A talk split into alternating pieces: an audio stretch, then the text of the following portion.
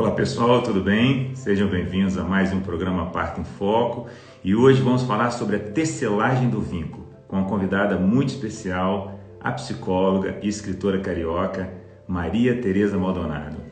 Maria Tereza tem conexões profundas com o universo da maternidade. Em 1976, lançou o livro chamado A Psicologia da Gravidez, que virou um marco para uma especialidade pouco desenvolvida na época. Hoje, depois de quatro décadas, 40 livros, de forma inovadora e pioneira, uniu seu olhar às mais recentes evidências científicas sobre as origens fetais da saúde e da doença. Um olhar importante sobre os primeiros mil dias de vida, como um, uma janela de oportunidade para a construção de um alicerce saudável para os filhos, para as crianças e para toda a sociedade. Então vai ser um encontro muito especial. Vai ser uma honra receber a Maria Tereza aqui hoje com vocês. Espero que vocês gostem. Seja bem-vinda, Maria Tereza Maldonado.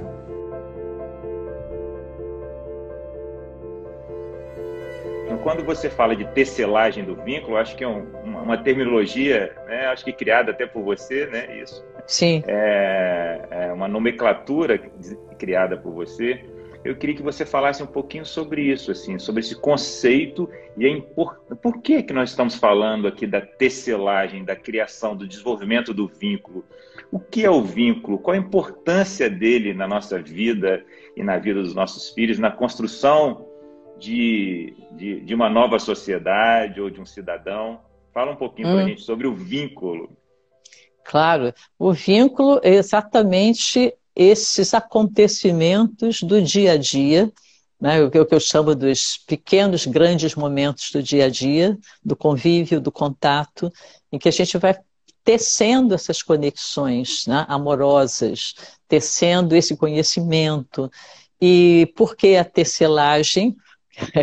Porque na medida que eu comecei a acompanhar os estudos sobre neurociência, especialmente da neurobiologia interpessoal, a gente sabe então agora que as conexões neurais do nosso cérebro vão sendo feitas e refeitas no decorrer de toda a vida, desde a época da gestação até quando a gente está lá velhinho. Né? E essa, é, essas conexões neurais vão se modificando de acordo com a qualidade as características dos vínculos, dos relacionamentos, não só entre as pessoas, como também do relacionamento conosco mesmos, que é o caminho do autodesenvolvimento. Então, aí eu pensei assim, nossa, a, a gestante está tecendo uma pessoa, né?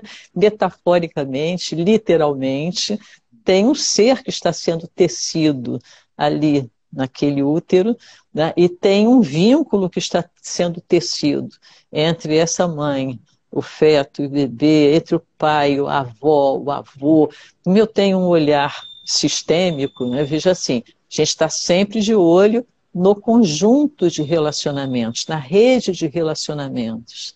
E é assim que vai acontecendo essa tecelagem do vínculo, né? da mãe, do pai, dos avós, dos irmãos, de, de toda aquelas pessoas que estão ali em volta daquele novo ser que está sendo gestado, que está vindo ao mundo.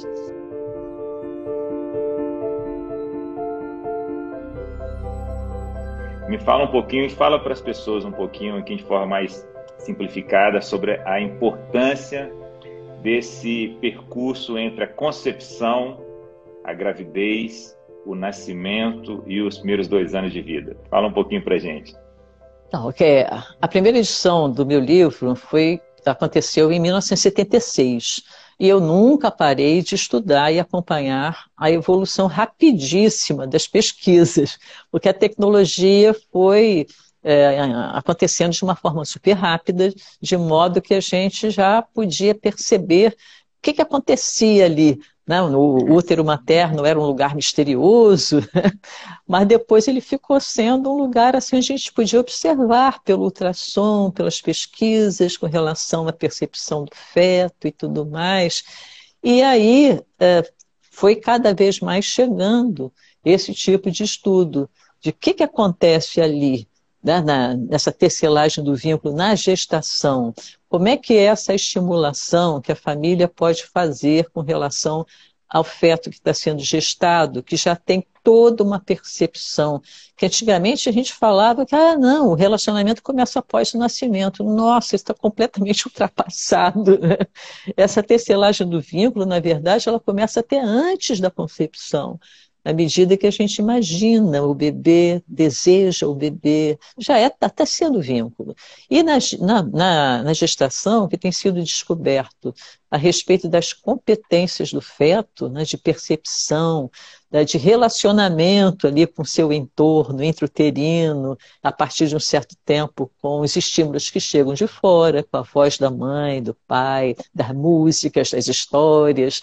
E, e aí foi, os estudos começaram a se avolumar. Caramba, olha só o que acontece, né? Quando o bebê nasce, já tem toda uma história do vínculo que já está ali, né? já bem né? iniciado. E as competências do bebê começaram a ser mais estudadas também. A importância do olhar, do toque, do cheiro, do aconchego, da amamentação, dos pequenos momentos do dia a dia, da, do tipo de nascimento, da, da primeira hora, das primeiras horas após o parto, do contato.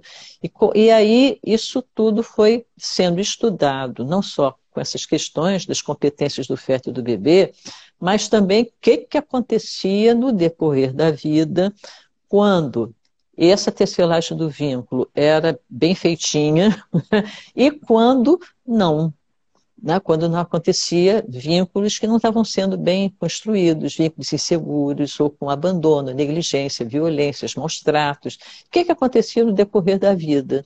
E aí os estudos estão mostrando com cada vez mais clareza essa influência do que, que acontece nesses primeiros mil dias, que são várias janelas de oportunidades, como a gente chama, né, para é, propiciar um desenvolvimento bom daquele novo ser e o que que isso reflete na vida futura, em termos de saúde física e mental, né? ou ao contrário.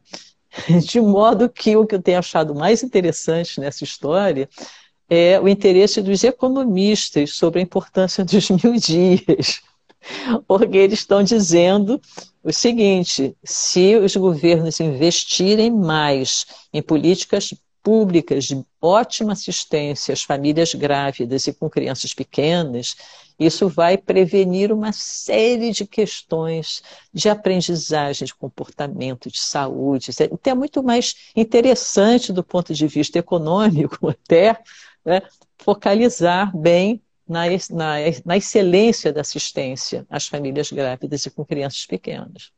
Por isso que os mil dias estão sendo tão falados e tão, tão importantes. Né? Perfeito.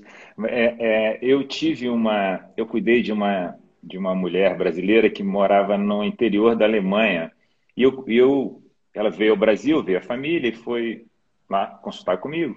E ela estava conversando comigo sobre esse olhar na Alemanha sobre os primeiros mil dias, há oito anos atrás. E ela era, era enfermeira de formação. E o marido dela uhum. era da área da saúde também ela me mostrou uma carta que o governo, o, o sistema de saúde, o, o, o, Ministério da Saúde da Alemanha havia mandado para é, médicos da família, para obstetras, para parteiras, é, há oito anos atrás, sugerindo um incentivo a um cuidado com a saúde, com a alimentação, com a qualidade de vida das gestantes, isso. para prevenir doenças do adulto. Que determinadas Isso. doenças já não conseguia mais abaixar o nível de. Tipo assim, o nível de diabético no, no, na Alemanha, nós já chegamos aqui, cuidamos, cuidamos, cuidamos, chegou aqui, esbarrou, agora não está descendo mais. Então uhum. agora nós queremos que não nasça o potencial diabético. exatamente. Olha só.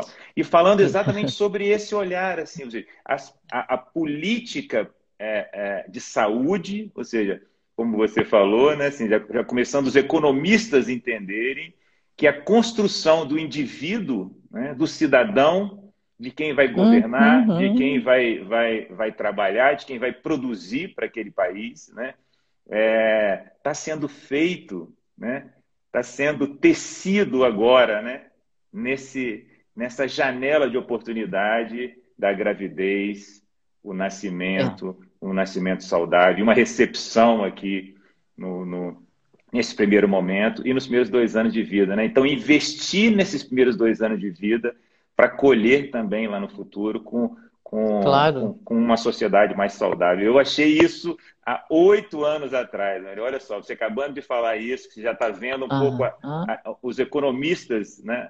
a, observando o impacto de investir agora, porque é, o futuro é, é, trilha um caminho mais saudável. Né?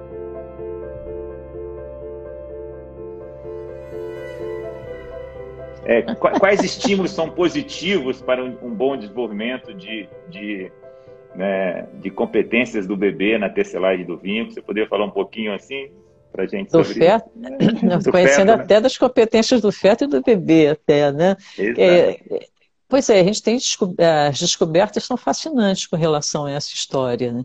É, sabe, por exemplo, o nosso cérebro é um órgão social. Nós já nascemos, já estamos, já antes do nascimento, a gente já está tecendo conexões de vínculos, de relacionamentos. Então, o que, é super importante, por exemplo, nas competências do feto?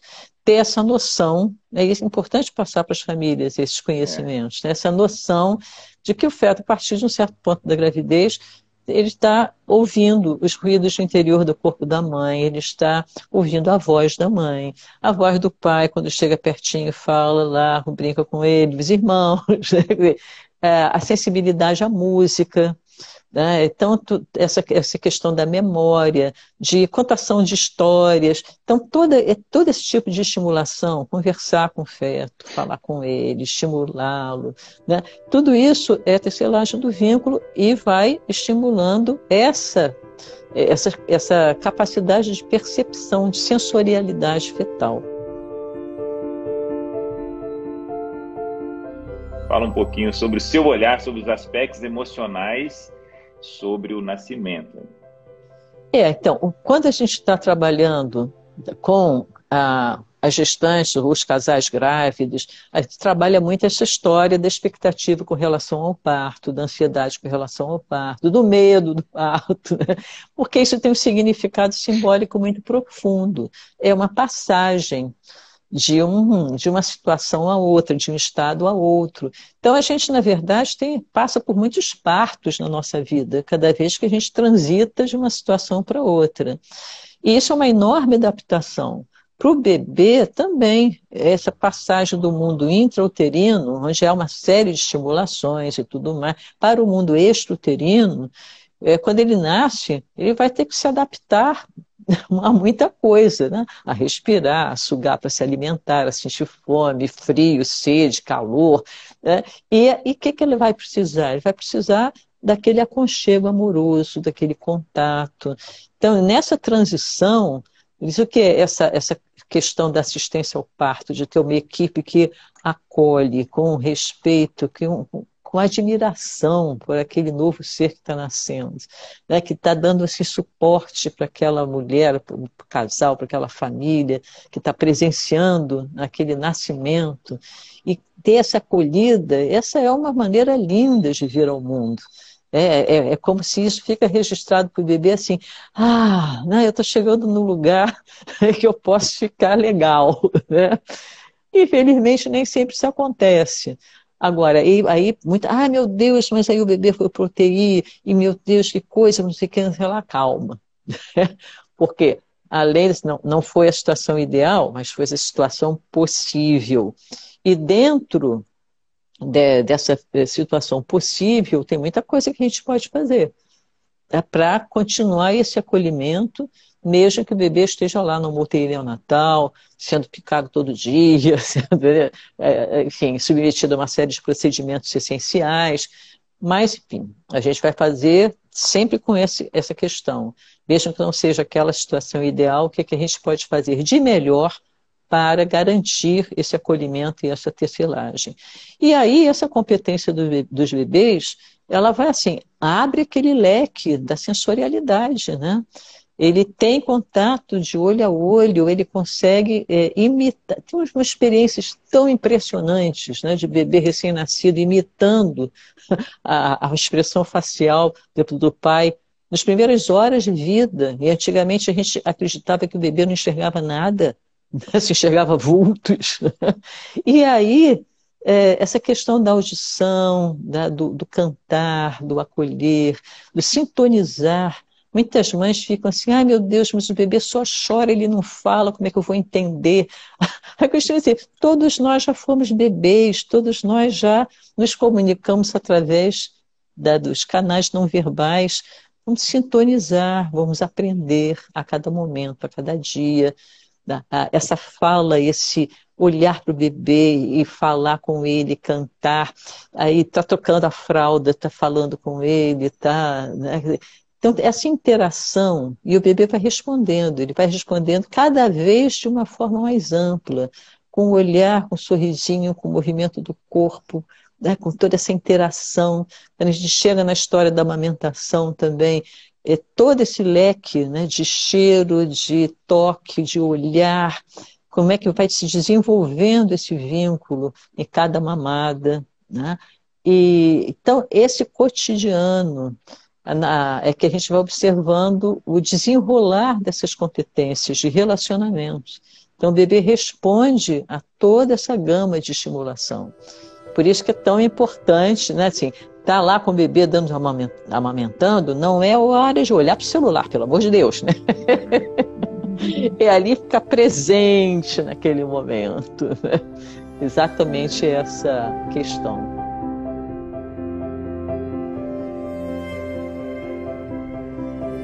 Eu queria se fazer uma, um, um, adendo assim, que no decorrer de todo esse tempo que eu estou trabalhando, a, a psicologia, há muitas décadas, ficava ocupada demais com a relação mãe-filho e negligenciava a relação pai-filho.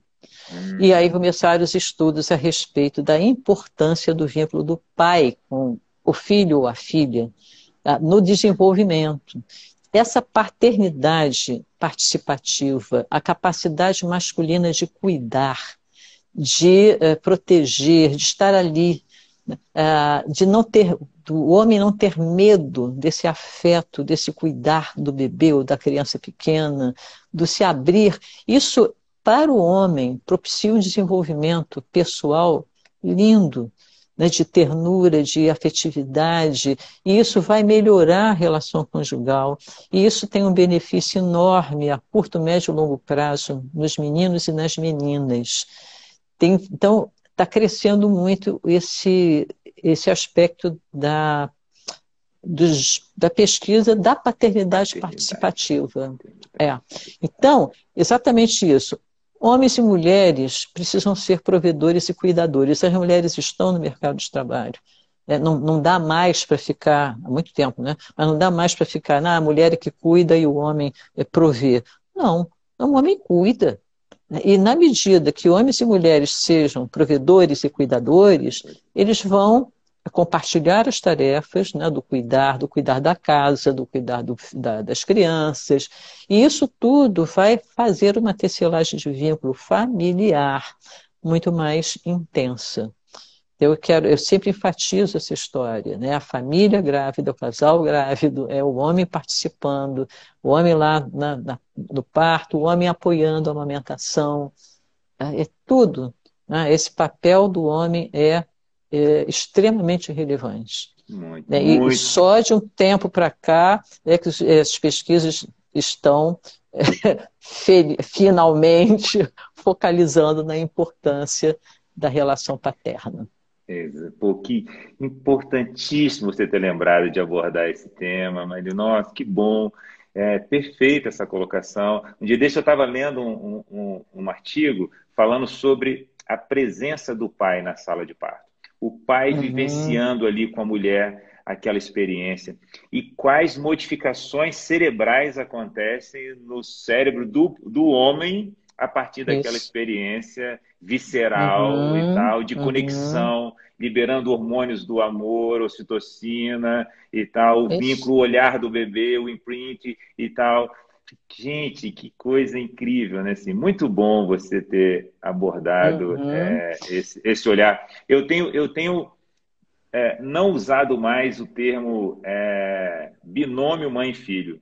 Eu tenho falado com meus casais de unidade mãe-filho. Mas eu acho que talvez está na hora de expandir para unidade familiar, né? A familiar, é com certeza. É, é, é uma é. coisa só, principalmente naqueles primeiros meses, aquelas primeiras semanas de vida. É, é, é, é uma coisa só, né? Assim, principalmente a mãe e o filho, mas isso trazendo agora esse, esse olhar da, da uhum. paternidade.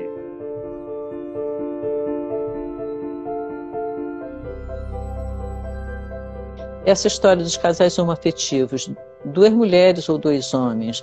Ah, então, ah, a figura paterna e a figura materna. Não, aquelas duas figuras, né, das duas mães, elas têm, as duas têm importância. Aquela figura dos dois pais, os dois têm importância. Então, é exatamente essa, esse compartilhamento né, do afeto e das, e das responsabilidades e do compromisso. Isso que é o fundamental. O compromisso de cuidar e prover. É isso. Que lindo, uhum. muito bom.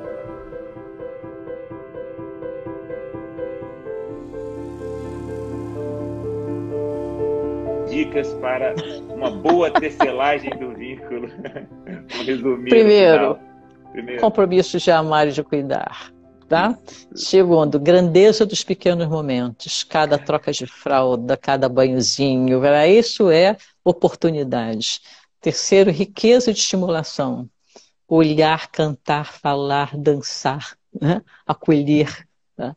Ah, quarto, poder é, compartilhar né, essas responsabilidades. E cinco, olhem o meu site que tem um monte de material lá. mtmaldonado.com.br. Tem um monte de material bom. disponível, vai para o YouTube, vai para o Instagram, para um monte de lugares. Eu estou sempre produzindo material. E, e, tenho lá os meus contatos para vocês poderem contar, entrar em contato que comigo bom. também. Muito tá bom. bom, perfeito. Adorei, adoramos as dicas, tá bom?